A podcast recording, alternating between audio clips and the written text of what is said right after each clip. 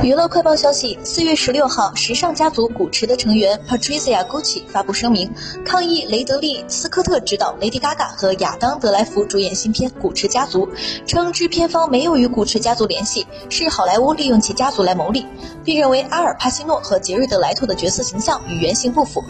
Patricia Gucci 对媒体表示：“我以家族的名义发声，我们真的很失望。他们在偷窃我们家族的身份特色来谋取利益，为好莱坞体系增加收入。我们的。”家族有身份有隐私，我们可以谈论一切东西，但不能越过界限。